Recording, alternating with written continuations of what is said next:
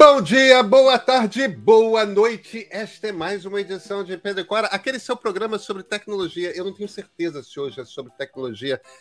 Eu, eu desconfio que um pouco é. E um pouco talvez não seja. Enfim, o, o que que importa? Pedro Cora, toda terça-feira, toda quinta-feira, na sua plataforma favorita de podcast ou então aqui no YouTube do Meio. Eu sou Pedro Dória, meu lado está minha querida amiga Cora Roda. Cora, a gente tem visita? Temos uma visita fabulosa, um ótimo papo. O meu amigo Antônio Ramalho, vulgo Ramalho. Ah, e a gente vai falar sobre histórias, a arte de contar uma história. Ou, se a gente quiser usar o termo do momento, storytelling. Vem.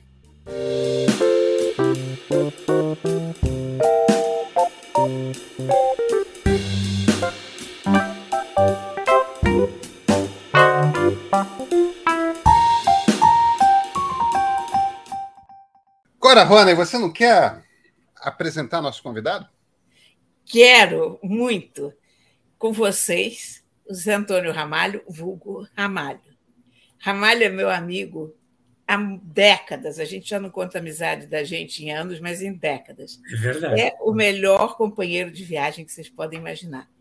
Conhece o mundo inteiro. Como é que eu conheci o Ramalho? O Ramalho trabalhava na nossa área, era jornalista de tecnologia mais até do que isso, sabe? Toda vez que aparecia algum programa, na época os aplicativos se chamavam programas, ele instantaneamente lançava um livro, um manual sobre aquilo. Era impressionante a velocidade desse homem.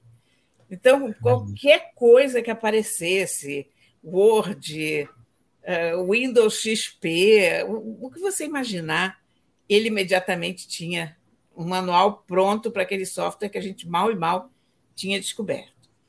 Um hum. dia o Ramalho encheu disso, entrou num aviãozinho pequeno e inventou uma aventura pelas Américas e voou de aviãozinho por todas as Américas. Depois ele foi pela Transiberiana, depois, olha, todas as viagens esquisitas que um ser humano pode fazer, o Ramalho fez. Eu estou fazendo esse resumo para a gente depois pensar algumas dessas coisas. O Ramalho fez viagens incríveis de bike. As viagens dele são doidas. Não é feito da gente, que a gente entra num avião bem confortável, desembarca ali, vai para um bom hotel. Ele acampa, ele vai de bicicleta, ele vai de aviãozinho. E ele agora acaba de lançar o seu livro de número 123. 123, repara? 123. É isso, né? Estou certa, é. né? Um, dois, três, é. Que é justamente sobre o que nós estávamos conversando no outro dia, Pedro, que é a coisa da escrita. Que o Ramalho, sendo um cara craque de marketing, chama de storytelling, mas é a nossa cotação de história. Então, é. Ramalho, eu vou te perguntar, em primeiro lugar, o que é esse livro e o, e o que você nos conta nele? O, esse livro de storytelling, ele, ele surgiu, a ideia dele surgiu há um ano e meio atrás, conversando com alguns amigos.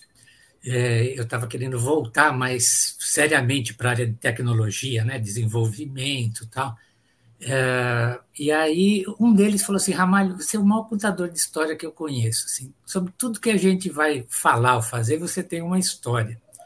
É, por que você não põe num livro isso, né? É, as suas histórias são histórias de viagem, de tecnologia, de vida, mas você consegue falar com públicos diferentes. Né? Você escreve um livro de SQL Server, de Oracle, de banco de dados, Aí você escreve um livro sobre mitologia para criança, depois você escreve um livro amar.com, que é relacionamentos na internet, né? Então, e, e assim, e todos esses livros né, têm uma leitura agradável para esse público que, que recebe. É, como é que você consegue né, navegar em, em áreas diferentes tal? Aí, aí, nesse momento, eu me dei conta que eu tinha essa facilidade de, de escrever, e mais do que escrever, era contar histórias, de achar o ponto. Que na hora que você escreve um livro de tecnologia, você, de uma certa forma, está contando uma história de um produto, de, da sua utilização, da sua serventia, numa linguagem adequada para aquele público. Né? E aí eu pensei nisso, falei, rapaz, eu sou um contador de história e não me dei conta. Então eu procurei reunir no livro, é, organizar no livro quais os princípios de se contar uma história. Né? É, fiz um levantamento aí da, da, da, da, contação de história ao longo da, da, história da humanidade. Depois eu cruzei com alguns autores incríveis, como Joseph Campbell ou Vladimir Prop, né, que desenvolveram né, é, esquemas né, de narrativas assim comprovadamente funcionais. A primeira história registrada da humanidade, né, que foi a epopeia de Gilgamesh, segue os parâmetros que o Joseph Campbell levantou. Se você pegar a história do Harry Potter e do Luke Skywalker, são idênticas em termos de estrutura. Né? Você pode fazer um fio de blank, só trocar os nomes e você tem a mesma história contada ali. Se então, bem, procurei... que, se bem que justiça seja feita, George Lucas leu Campbell e depois foi escrever o roteiro, né? Foi de propósito. assumidamente, assumidamente. É, assumidamente. Ele disse que o, o, livro, né, a história original, né, foi baseada na estrutura do Campbell. Então, eu procurei é, trazer para o livro essas estruturas narrativas e trazer para o nosso mundo atual. Porque não adianta ficar. Eu não quero contar. É, o livro não é um, um livro sobre como escrever, é sobre como contar história, independente do meio. Então, nós temos hoje a escrita, que está meio em desuso, né, infelizmente. É, se você comparar 4 mil anos os hieróglifos e os e os emoticons que a gente tem hoje está muito parecido, né? Parece que houve um retorno aí, assim. É, mas, enfim, mas a forma de, de, comunicar mudou de meios, né? Foi para o meio digital, foi para o rádio, foi para a televisão, tá, agora está nas mídias sociais, agora entra um chat GBT que, GBT que é, tá, acrescenta aí uma nova pincelada né, de, de, de tecnologia para a gente ter à disposição. Então, o livro faz isso ele pega as técnicas e aí eu mostro em cada um desses segmentos, né, é, como estruturar histórias, né? Na, na, parte, tudo começa com um texto, na verdade, né? Agora, você pode criar um roteiro para cinema, mas você vai ter que escrever à mão na tela, riscando. Olha, no, no princípio era o verbo. Exatamente, né? exatamente. Então, é, só que aí eu me deparei com algumas coisas interessantes que eu não tinha tido um contato muito íntimo, que era parte de, de arquétipos, né, de, de, de tipos de personalidade, é, enfim, para identificar melhor o público, né, para poder criar histórias que falem com aquela audiência de uma forma adequada. Então foi um. Olha, eu entrei por, por Jung, por, por Freud, que eu não esperava que eu iria entrar na, na preparação desse livro. Mas a gente passou por isso. E eu procurei colocar no livro uma coisa que eu acho fundamental, a prática. Né? O livro ele tem 24 capítulos. Cada capítulo, ao final, você tem que desenvolver algo que eu proponho. Para quando você chegar no final do livro, você falar assim: eu criei, né? eu mudei, né? eu entendi, porque você fez algo. Eu li muitos livros de storytelling antes de colocar a mão na massa. E, e, a maior parte realmente fica nas teorias, né, nas indicações, nos exemplos. Exemplos, assim, ó, tal exemplo é bacana de storytelling. Mas eu faço você contar a sua história também dentro do livro. Então, eu compartilho a minha história também, pra, porque eu falo, não, não quero saber só a sua, você vai saber a minha também. Tem que ter uma troca entre eu e você. E aí eu fui nesse, nesse caminho. Foi, foi um livro assim, desafiador. Foi um desafiador. Os livros de tecnologia, como você falou, assim, ah, vai sair aqui é, Oracle 38. Eu falei, vamos para Oracle 38, como é que é? Em pouco tempo eu fazia isso. É, esse não, esse eu tive que ir por, navegar por mares que eu não tinha navegado antes, para poder ter esse embasamento né, e poder compartilhar o que eu aprendi. Basicamente foi isso. Bem, eu acho que navegar por mares, como diria Ulisses, faz parte do contar de uma história, né? Sim. É, Ramalho, acho que eu acho que a gente devia começar aqui essa, essa conversa pelo básico. Eu tenho uma implicância terrível com essa expressão storytelling. Não, eu também. Não, não por. É, é porque quando a gente está conversando em inglês e, e, começamos a falar de storytelling, a gente é como se a gente estivesse em português e começasse a falar de contar história, de contação de história. É absolutamente natural. Você está falando de alguma coisa. Vem cá, como é que eu conto uma história? É, como é que você faz storytelling? Em inglês faz todo sentido. Eu costumo ter zero problema com anglicismo, galicismo, tudo mais. Acho que é isso mesmo. A língua vai mexendo, vai movendo. Às vezes a gente importa termos porque eles não existem, tal. Mas virou essa essa palavra de poucos anos para cá, de poucos anos para cá. É, essa virou uma palavra só em vez de uma expressão em, em, em português e, e virou essa coisa. Não, você precisa. É que nem uns 15 anos atrás tinha web writing. Você tem que saber fazer web writing. Escrever para web, como se fosse tão diferente assim, né? Sim. né? Não, mas tem que ser curto, tem que ser isso. Por que, que você acha que, que esse bicho com essa palavra storytelling entrou de repente no nosso vocabulário em português aqui no Brasil e de forma até a parecer que estava fazendo uma coisa nova quando estava fazendo uma das coisas mais antigas que nós, bicho gente, fazemos, é a existência da espécie. Sim. Olha, é, existem diversas palavras, termos, que são termos de moda, né? Que entram, alguns ficam, outros não. É, na área de tecnologia, né, Cora sabe muito bem disso, sim, volta e meia aparece um termo novo. Eu acho que existe um comitê secreto, você entendeu? Que é um grupo, eles se juntam e falam: vamos criar uma palavra tal para nós ganharmos dinheiro com isso, você entendeu? Vamos confundir um pouco o mercado e aí nós chegamos para esclarecer. É, Agora upsizing, você explicou. É, upsizing, eu não estou dentro desse comitê, não. É, upsizing, right sizing, é, enfim, tem uma série. Assim, Downgrading. Assim, upgrading, né? Por que não pode fazer atualização? Por que não pode fazer. É, né? Upgrade, é, eu e a Cora gostamos muito de upgrade. Sempre que a gente é pode, um a gente upgrade. é um upgrade, entendeu? E, enfim, então foi um termo que se estabeleceu. E é, ao definir o título do livro, eu pensei efetivamente em, em usar o contar histórias. Mas o que se vê no mercado, a reação inicial, quando você fala contar histórias, as pessoas associam imediatamente a livros infantis. É, é, é quase assim, você entendeu? Então, do ponto de vista de posicionamento do livro, eu não queria correr o risco de, de ter o livro mal entendido na capa, no título já.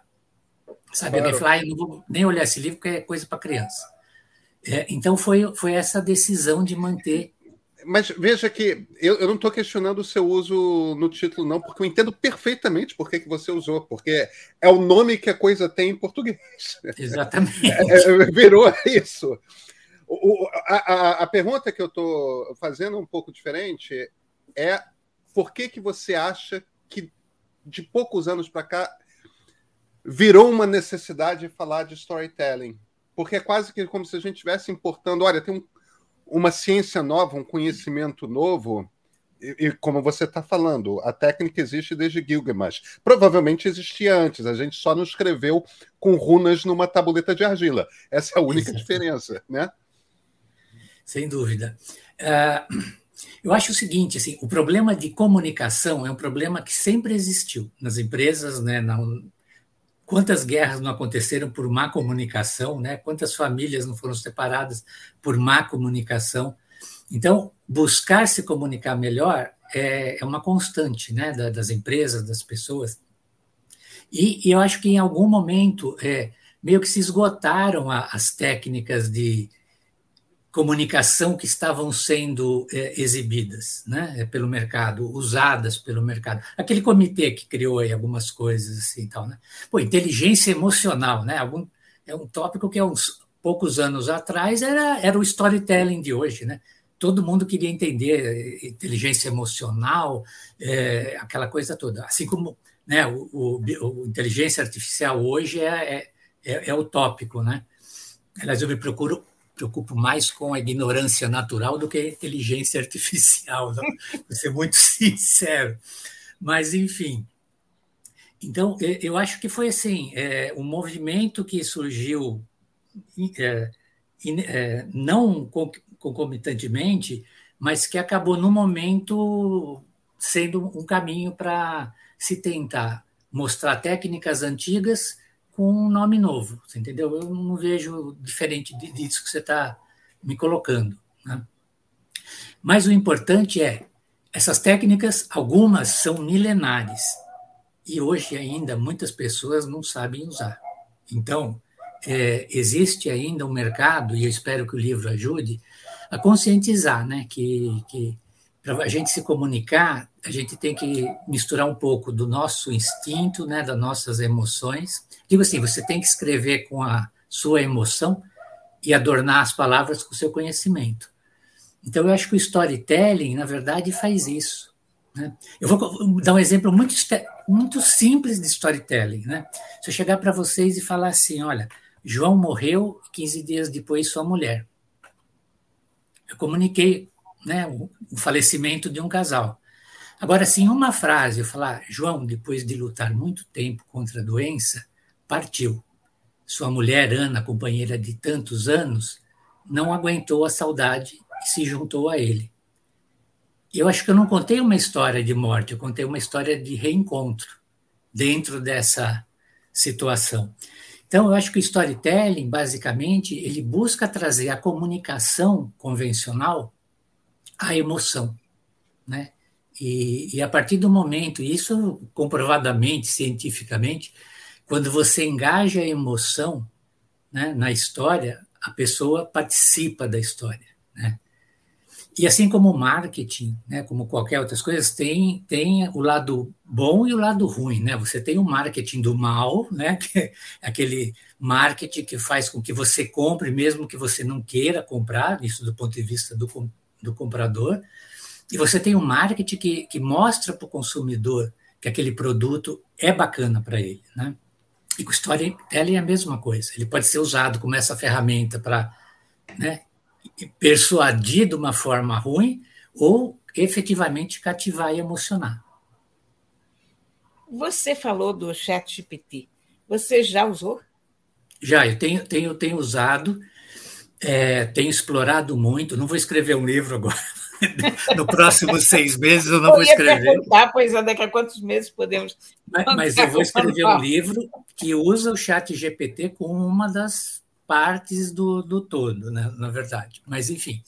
Mas eu tenho curtido muito né, o, o chat GPT e, e os seus concorrentes, as suas variâncias aí que a gente tem. É, como qualquer outra tecnologia, é o seguinte: vai acabar com um monte de emprego? Vai. Vai, tirar do mercado quem não é competente no que faz? Vai. Vai dar muita oportunidade para você que não tinha oportunidade fazer algo novo? Vai. Então, eu acho que o Chat GPT, é, para mim, é uma ferramenta incrível e que vai me ajudar muito como escritor. Ele não vai escrever por mim, mas ele vai agilizar o meu processo de escrita em, em muitos aspectos, né? É, eu, eu usei, por exemplo, no meu site, se vocês entrarem junto com o livro, a gente está lançando um site que é o storytelling.ramalho.com.br. É, eu estruturei todo o site, eu escrevi o site inteiro, tá? Mas tem duas partes do site que eu estava na correria para fazer. Eu falei, deixa eu ver o que, que ele me propõe, né, para essa parte aqui.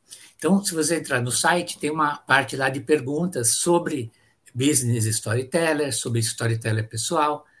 Aí eu perguntei para ele assim: é, como um consultor de storyteller pode ajudar uma empresa né, é, com o seu serviço? Ele veio lá e me deu umas 10 sugestões. Eu peguei, olhei assim, eu vi que três do que, coisas do que ele falou ali eram legais. E eu nem tinha pensado na, naquelas três coisas.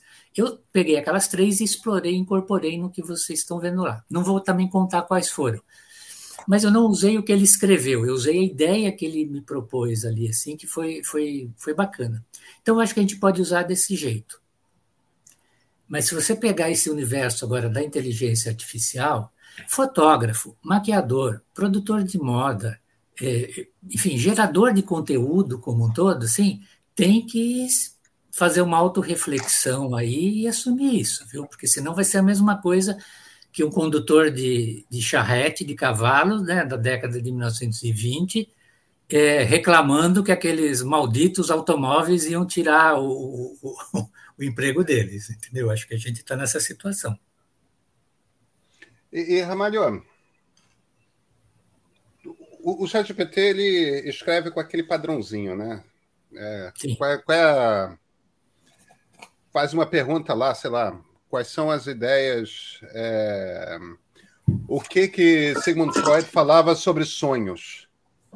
Ele vai lá, vai te dar um texto, Sigmund Freud, psiquiatra austríaco, nascido em Viena, não sei das quantas, começou a desenvolver suas teorias sobre sonhos a partir de 1890x, até chegar em 1920 e tantos, com o livro não sei das quantas. Ele vai, vai te contar Sim. uma história de quem é o autor, e aí depois vai desenvolver dois ou três parágrafos sobre sobre o que, que o Freud pensava. Tá. Tudo bem. É... O que, que a gente traz que o Chat GPT não traz?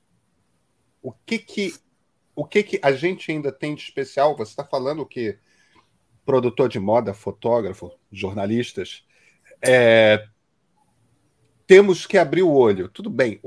O que, que a gente traz? A gente traz aquilo que eu te falei. Você tem a, emoção e você tem o conhecimento, né? É, talvez o, o Chat GPT ele traga o conhecimento histórico da, rápido para você, já numa forma um pouco mais formatada. Se você vai pesquisar alguma coisa no Google, né, o formato é aquele: você pergunta alguma coisa, ele vai te trazer uma lista de sites, você vai ter que ficar navegando em cada um. Enfim, aquele todo o processo demorado para você eventualmente achar um ponto que te interessa para aí você pesquisar e tal. Eu acho que o chat GPT ele formata e traz mais rápido esse pontapé inicial, talvez.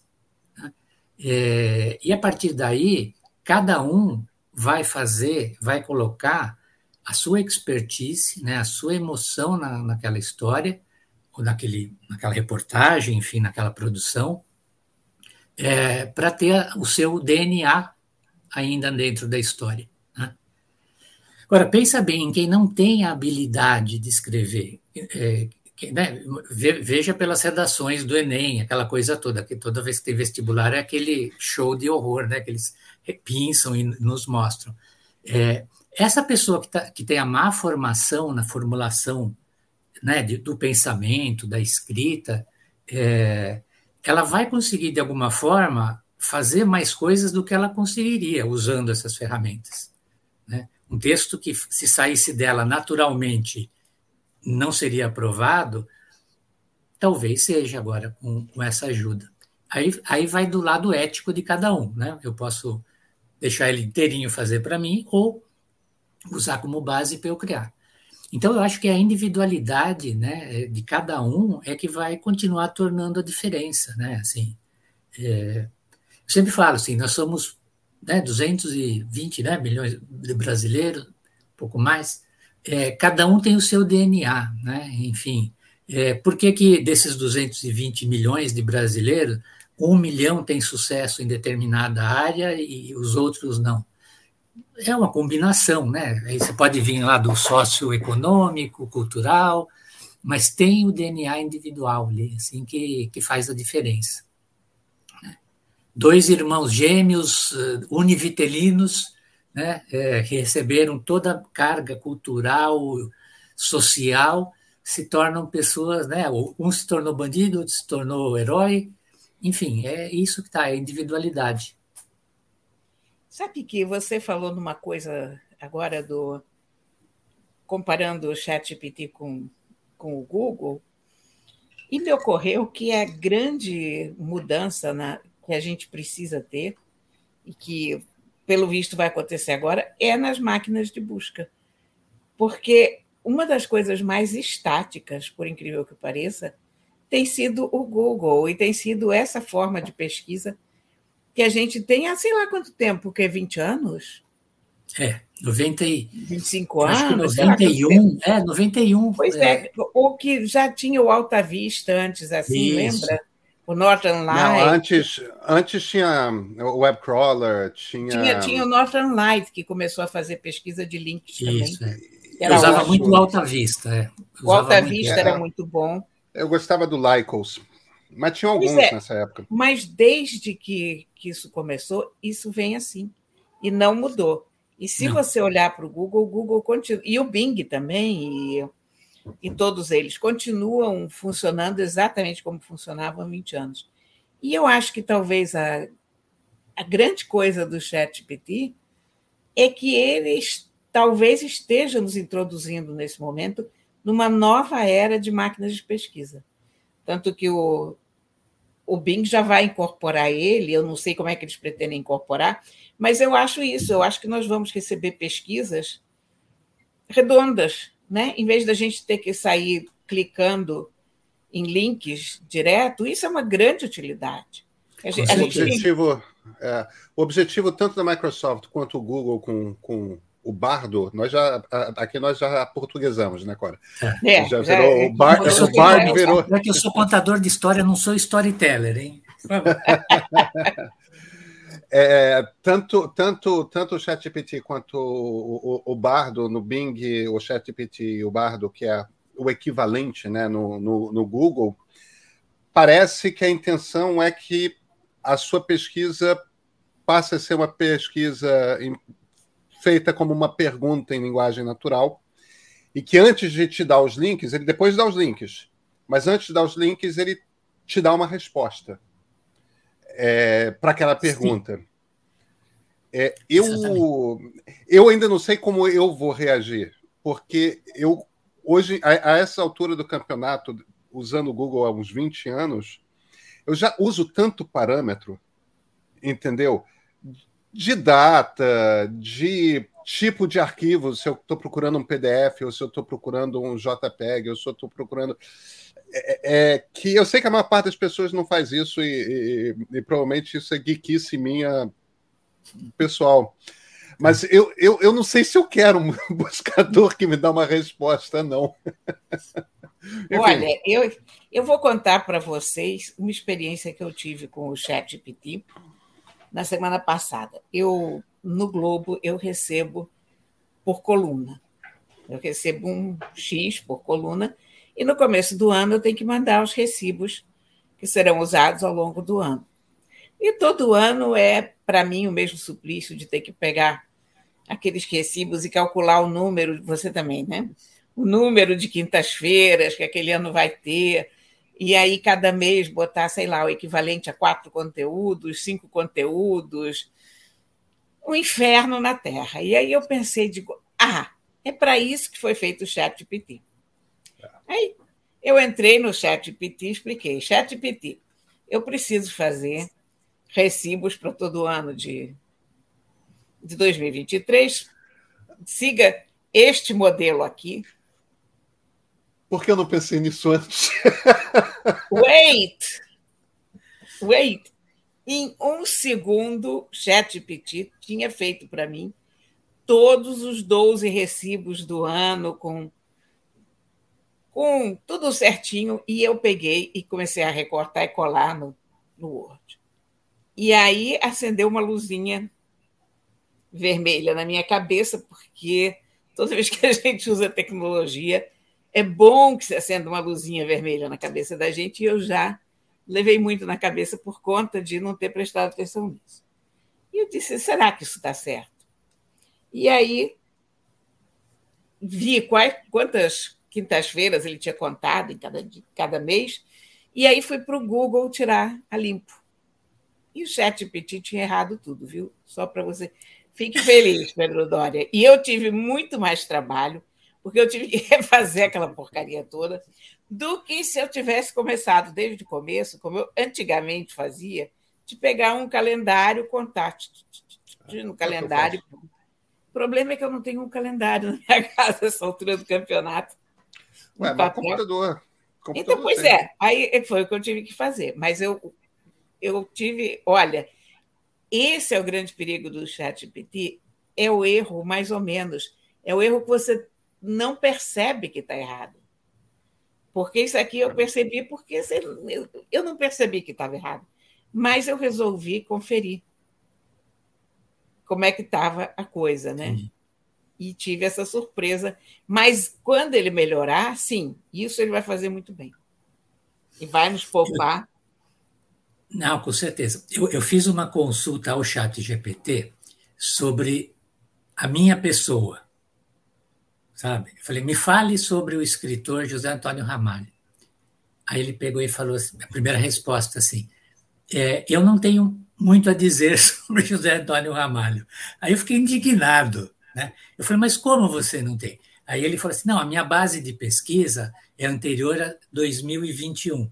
Aí eu falei assim, olha, pois esse autor em questão, ele tem 60 décadas a mais do que é, 2021, né? E é, escreve desde 1985. Então, por favor, verifique na sua base novamente. Ele falou assim, ele falou literalmente assim, eu sou apenas uma inteligência artificial. Eu não posso pedir para as pessoas. Então, ele já está se dando desculpas assim nessa história.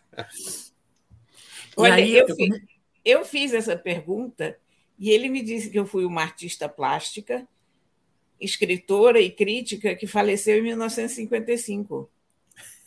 Era uma homônima ou, ou ele inventou não, na cabeça ele, dele? Eu não sei de onde ele tirou.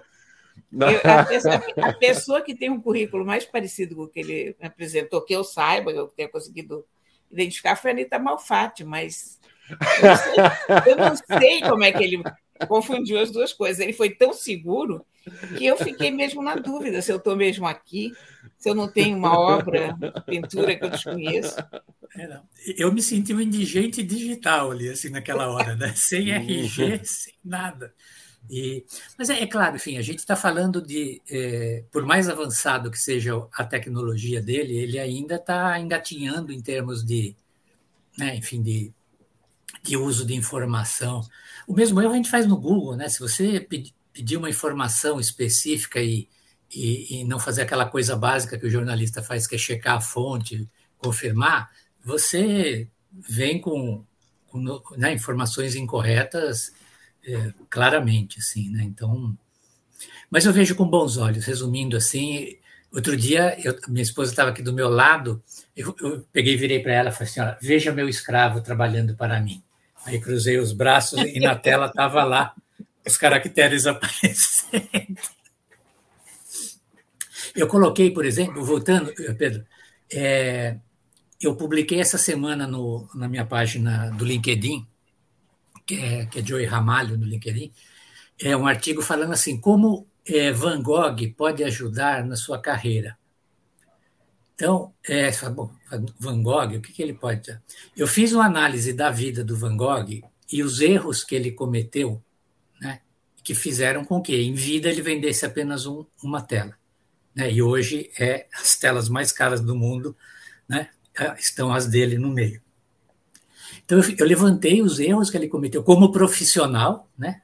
ele era um profissional, ele era um pintor, e levantei e apliquei isso trazendo para o dia de hoje da, das empresas. Depois eu até convido vocês a dar uma olhadinha lá. As ilustrações da, do artigo eu criei é, com o, o Mid Journey. Então, todas as ilustrações que tem lá foi obras de arte minha. E eu vou contar para vocês. Eu, eu vou fazer agora aqui. O meu estilo de desenho, ainda com essa idade toda, com toda essa experiência que eu tenho ao longo dos anos, eu consigo fazer mais ou menos uma casinha assim. Eu desenho casinhas ainda assim. Olha, não é bastante moderno. É. Eu não consigo você, passar muito disso. Você conhece, você conhece até a perspectiva. Tá ótimo. É. Tá. e, e, Olha e, quer saber? Porque esse programa, as pessoas às vezes reclamam que a gente não tem um, um roteiro e que a gente é muito randômico, e é, porque esse nosso programa é um bate-papo, evidentemente. Sim. Então, eu vou fazer um parênteses que não tem nada a ver com isso, mas que tem. Eu gostaria muito é que os arquitetos do Minha Casa Minha Vida conseguissem pensar além dessa casa que você pensou. Porque quando você vê fotos, e eu vi fotos essa semana desses novos lançamentos, você vê que esses arquitetos continuam pensando numa casinha assim quando há tantas soluções baratas e criativas para se fazer boas casas. Pronto, fechamos o parênteses e continuamos a conversa. Mas eu não podia deixar de falar isso, porque isso me indigna há tanto tempo, sabe? Eu, eu não, só é, quero. Eu, eu, só. Diga, ah, diga, não. diga. Não, eu, eu, só queria, eu só queria voltar aqui para o Van Gogh, porque Coitado, sendo esquizofrênico é um pouco difícil não cometer certos erros. Ele tinha um pequeno agravante. Tá? Um pequeno, é isso. Um pequeno agravante. É, mas algumas coisas básicas, assim, não era a esquizofrenia, ela, ela não, ela tinha, ele tinha surtos, né? Mas é, ao, ao longo da vida em si, uma boa parte, a maior parte da vida dele, ele tinha um nível de convivência né, enfim, no, normal ali assim com. Então é, é, é isso que eu falo no artigo. Algumas coisas que ele não fez e que ele poderia ter feito. Outra coisa também fiz um outro artigo, o anterior a esse foi como Romeu e Julieta podem ajudar você a se comunicar melhor. Tá? Então, eu estou buscando, e também a mesma coisa, eu fiz a, as artes usando essa coisa. É que eu falo, a história de Romeu e Julieta é clássico. Eu, isso me inspirou, foi uma das coisas que me inspirou a escrever o livro também foi tudo erro e falha de comunicação. Três errinhos de comunicação e timing ali mataram Como os dois. Julieta é, é. É timing, né? Uma, é. não falaram claramente, não expressaram claramente o que se sentia, não combinaram os locais e horários certos, mandaram mensagem que nunca chegou Exatamente. deixaram boa parte na subjetividade de terceiros. O resultado foi Já se foi o romantismo por, por, água abaixo, né? É. Mas, Mas sabe, enfim, a, fechei os parênteses. A, a, Bárbara Eleodora dizia que é uma peça não sobre o amor, né? é uma peça sobre a guerra civil. E depois que eu ouvi isso da Bárbara, eu, eu vi num programa de televisão. Depois que eu ouvi isso, eu nunca mais consegui olhar para a história como uma história de amor, porque todas as circunstâncias. Mas, mas vamos voltar, porque é, é são essas coisas. É... Tipo, Shakespeare vai lá e, e, e para fazer. Para mostrar o tipo de desastre que uma guerra civil faz numa sociedade, bota dois adolescentes no meio, faz se apaixonarem e mostra o, o, o isso é uma história, isso é uma grande história, né? É... Quais são as dicas que você dá?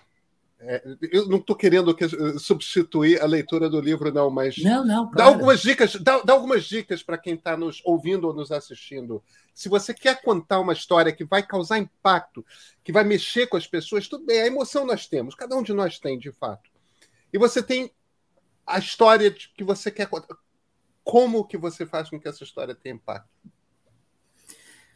É, o primeiro é o seguinte, antes de abrir a boca, colocar a mão no teclado ou na caneta, né, é, tem que existir um, uma preparação, né? Você precisa entender a sua história, a história que você vai contar e ver se para você mesmo ela é convincente. Né? É, muitas vezes tem aquele, aquele, aquele ditado, né? História sem pé e sem cabeça, né?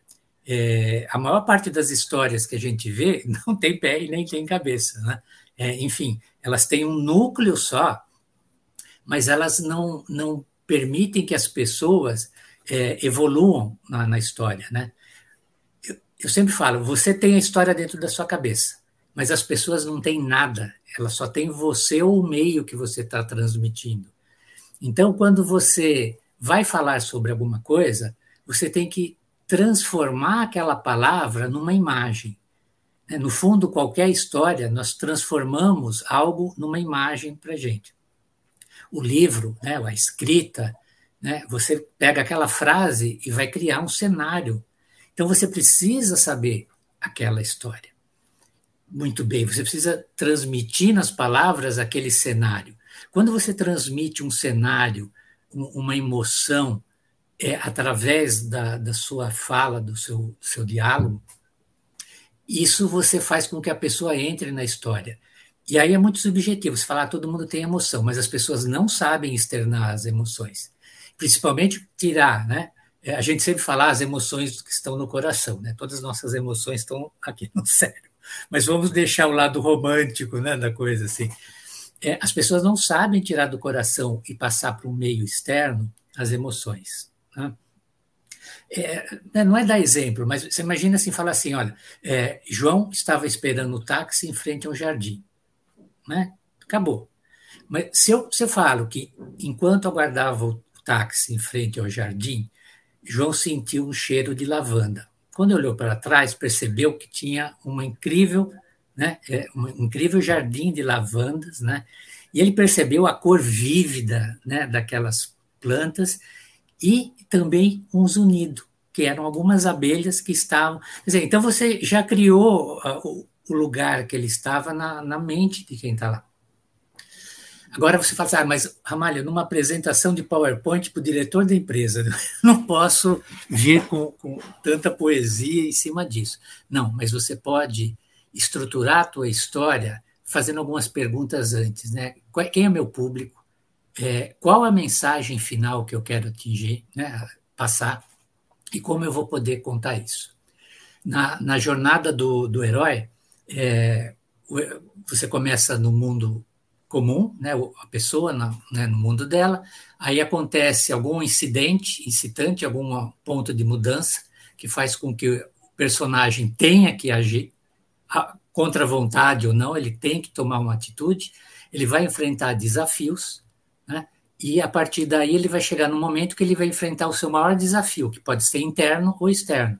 E a partir desse desafio, desse confronto, vai para o final da história. Que pode ser bom ou ruim, enfim. Mas o importante é que no final da história o personagem mudou. Né? É, a gente pode usar isso no nosso currículo profissional. Uma coisa assim que mais acaba com a chance de uma pessoa arranjar um emprego é um currículo, né? um mau currículo ela tem boas características, mas o currículo dela está muito mal criado, muito mal redigido. Então, você pode usar essa jornada do herói em cada, ao contar cada desafio profissional seu. As pessoas simplesmente lá, trabalhei de tanto a tanto como diretor de, não sei, sei lá, gerente de não sei o que da empresa tal, é, lidei com 3 mil funcionários, não sei o que e tal. Isso são dados estatísticos apenas, né? É, você pode transformar isso tudo numa pequena história de cinco linhas que faz com que o, o recrutador veja que você teve uma evolução, você teve uma jornada, você teve uma evolução. Eu acho que é nesse aspecto que eu acho que as pessoas e o livro ajuda, é você parar para se reorganizar antes de começar a contar qualquer história. Mais ainda, e aquela mamalha, aquela apresentação de PowerPoint, não tem nem para usar essas cinco linhas. Eu tenho que dizer que as vendas, ou faturamento, aumentou 21% no trimestre passado. É isso que eu tenho que passar. Como é que eu vou fazer esses 21%? É isso a informação. Uma sugestão, nesse caso, a preparação.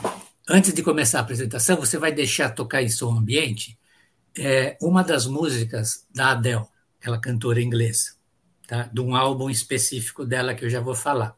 A música vai estar tá rolando lá, você não está falando nada. Você vai começar a apresentação, aí você pega e fala. Pessoal, vocês conhecem essa música da Adele? Ah, a música é tal. Essa música é do álbum dela 21.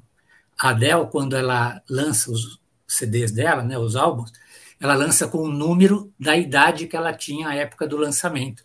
E essa música, que foi um dos primeiros sucessos dela, é do álbum 21. E a música está tocando.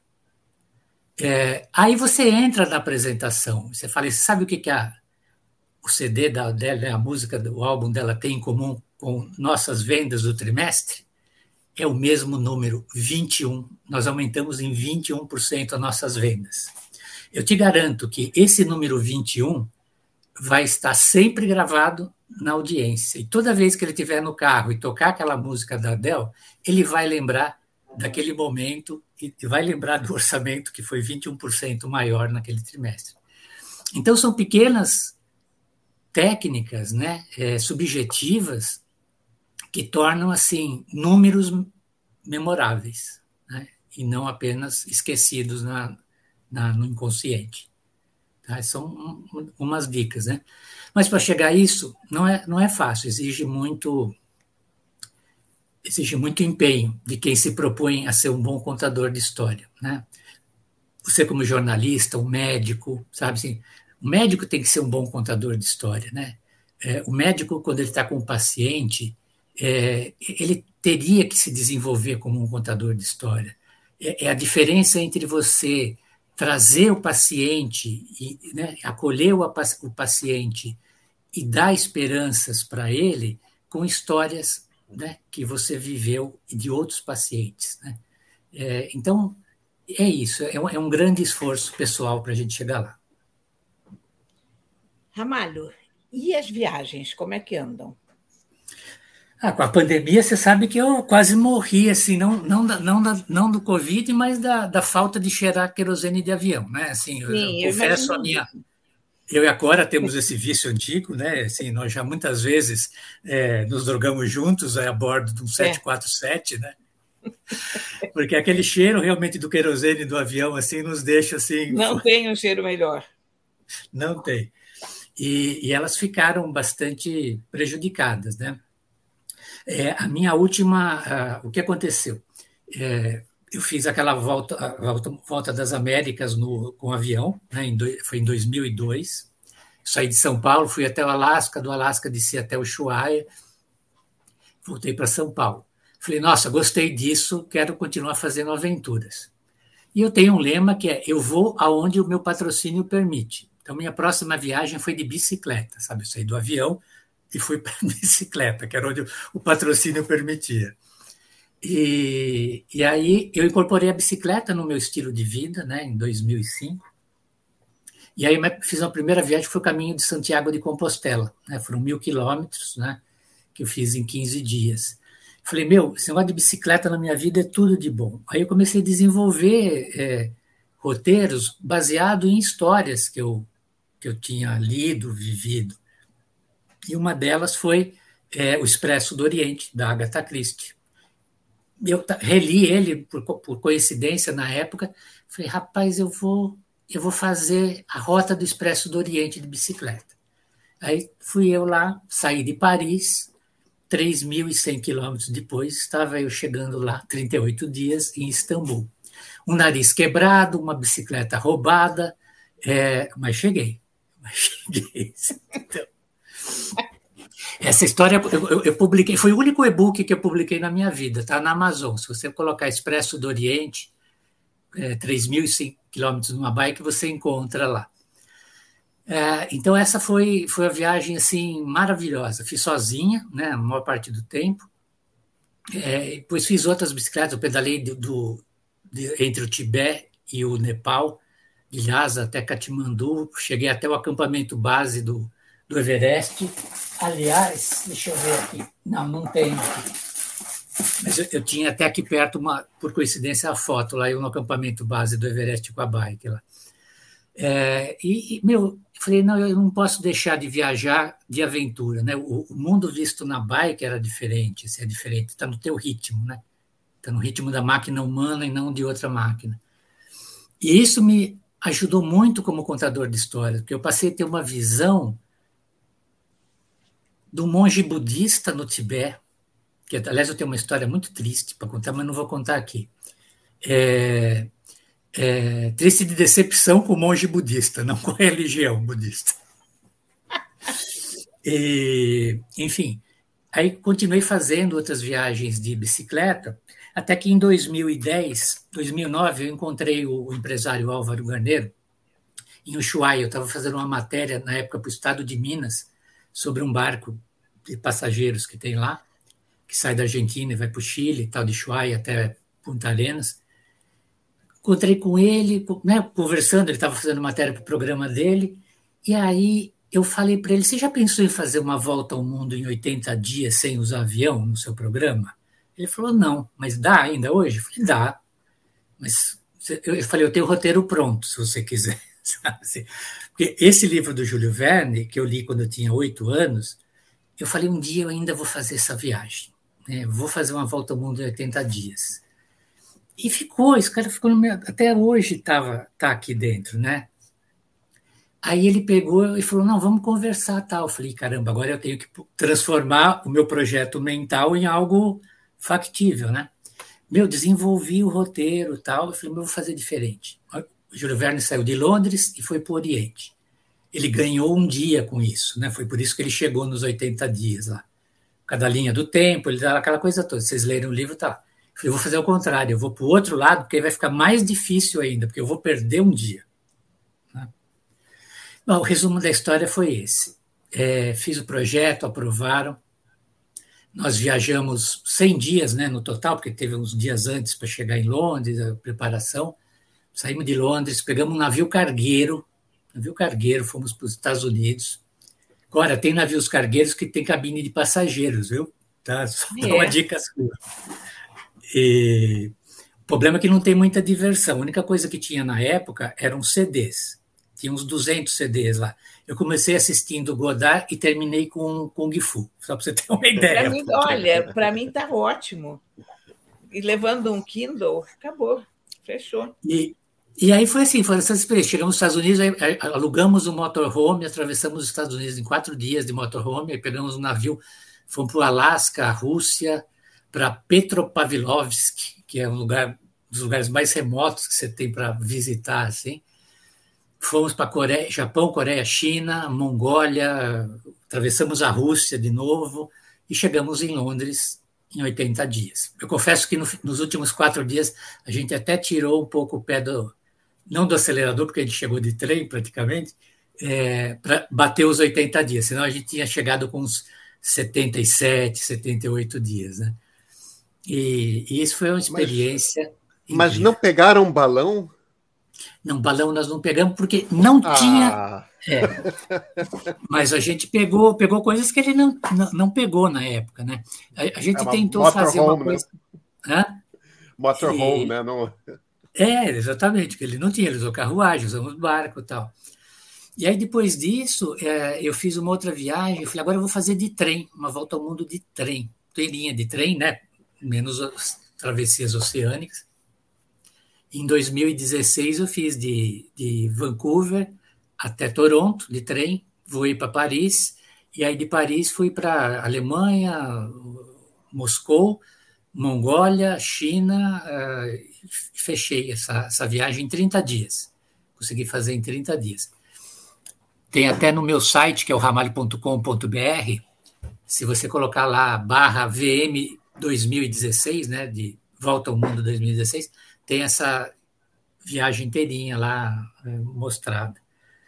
E depois disso eu comecei a produzir alguns documentários para operadoras de viagem. Né? Eu ia até os destinos e, e mostrava o destino com, com o olhar é, de um viajante, mas não naquele formato que tem hoje nas redes sociais do gente, galera, estou aqui na Torre Eiffel, não sei o quê, aqui atrás. A gente, né, que é um estilo né, mais rápido, mais moderno tal. Mas se você quer curtir o lugar, ver a beleza, tal, você precisa ter um pouco mais de tempo, né? Uma visão um pouco mais cinematográfica, né? Que aliás, falei a palavra-chave agora. No livro, um dos meus desafios é que você tenha uma visão cinematográfica do teu dia a dia. É, se eu te pedir para você agora, de imediato, conta o que acontece entre você acordar e começar a trabalhar chegar no trabalho, na escola, se você se desloca. A gente tem uma visão tubular, a gente vai narrar numa, com uma visão tubular com um único ponto de vista. Só que se você vê uma propaganda de 30 segundos de alguém indo de um lugar para o outro, você vê a pessoa de longe, corpo inteiro, né? olhando para um lado, sendo vista do outro. E a gente precisa aplicar isso, a gente precisa começar a exercer essa visão de 360 graus. Senão a gente fica só com uma única visão sobre qualquer assunto. Né? Então a gente pode aplicar isso né, na, na nossa profissão. E isso a gente desenvolve, porque no, no livro, um dos capítulos é você contar essa história né, do seu dia a dia com o celular, usando técnicas que eu ensinei nos capítulos anteriores. Né? Então é isso, é, é, é, como eu falo assim, é, é, trazer o desafio da comunicação, né? E fazer com que um dos desafios da humanidade, que é ser compreendida, um dia seja alcançado, né? Através de uma comunicação emocional, ética, né? Muito importante é isso, a gente ter uma comunicação ética com as pessoas. E, e esse é esse desafio que a gente, a gente faz.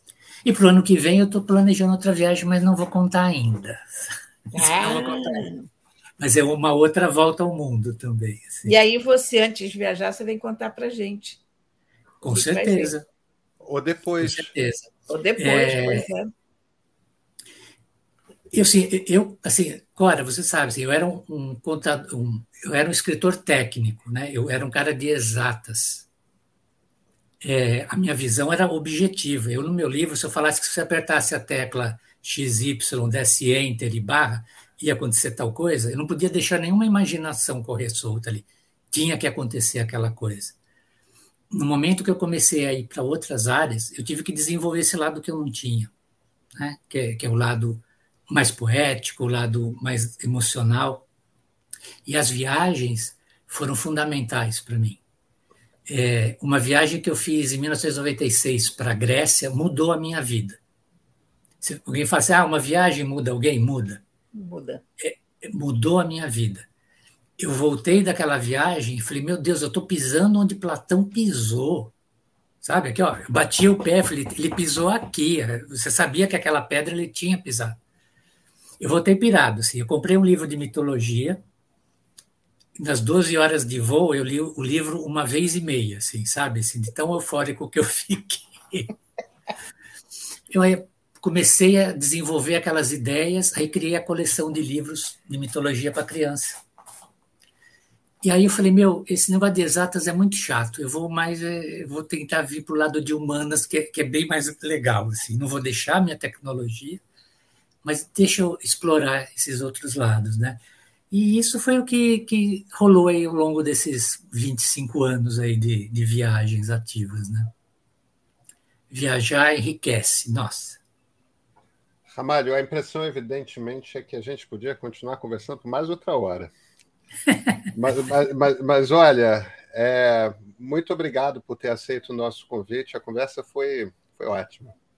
Eu agradeço. Falar com a Cora, conhecer você ao vivo agora, né? Eu já conhecia da, das gravações, também foi gratificante assim, para mim. Espero que a gente tenha oportunidade de conversar mais no futuro. E, e, muito obrigado por essa oportunidade de compartilhar, que eu acho que quando você sabe e não compartilha, você é uma pessoa egoísta, mesquinha. Sabe? Ah, foi uma delícia. Tá? É isso que eu Muito faço. obrigada. Cora, Obrigado mais uma vez, um beijo, um abraço para você, Pedro. Tchau para todo mundo.